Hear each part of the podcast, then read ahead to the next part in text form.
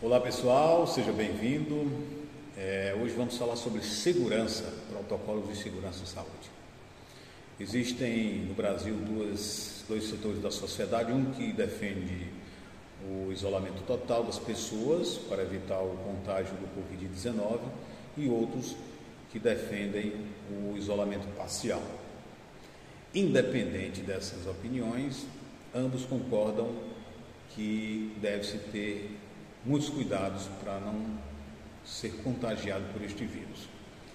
E aí, onde a pessoa pública, o setor de comércio, o setor de indústria deve ser mais rígido, é justamente com a segurança, com a segurança em saúde. Então, você criar protocolos sérios de segurança e saúde vai te dar um diferencial. E eu te digo mais: isso é o grande diferencial do momento para quem pretende manter o contato com o seu consumidor, ou com o seu eleitor, com quem quer que seja.